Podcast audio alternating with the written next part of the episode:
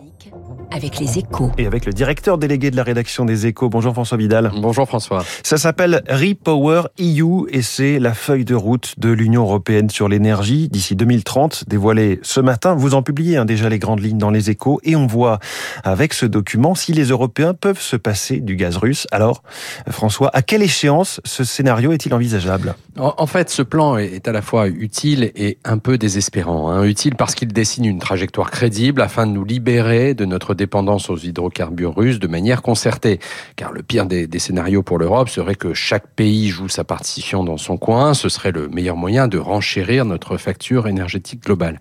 Il faut donc absolument engager les trois actions que, recommande la Commission, c'est-à-dire commencer par faire des économies d'énergie, diversifier ensuite nos sources d'approvisionnement et enfin accélérer l'essor des énergies renouvelables.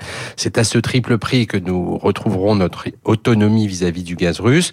Le problème, François, c'est que cela va prendre du temps et ce plan en est la preuve. Alors, selon les calculs de Bruxelles, l'ensemble de ces mesures peut tout de même permettre de réduire rapidement des deux tiers la consommation de gaz russe. Oui, mais rapidement, ça veut dire qu'il va falloir être patient. Et puis, une réduction des deux tiers, ce n'est pas une indépendance totale. Hein. Nous ne sommes donc pas prêts de nous passer du gaz russe. Et c'est bien pour cela, d'ailleurs, que l'Europe a assoupli ces derniers jours sa doctrine sur le paiement en rouble des achats de gaz en provenance de Sibérie. Pas question, bien sûr, de se plier aux exigences de Moscou sur le sujet, mais au final, les euros déboursés par les Européens seront bien convertis en devises locales au moment du paiement.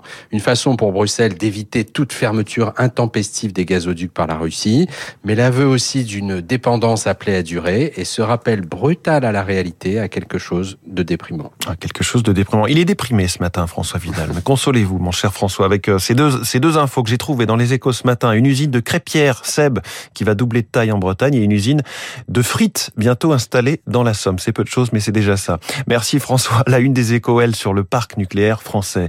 Il est 7h13. Rebond ou pas rebond, les marchés financiers hésitent.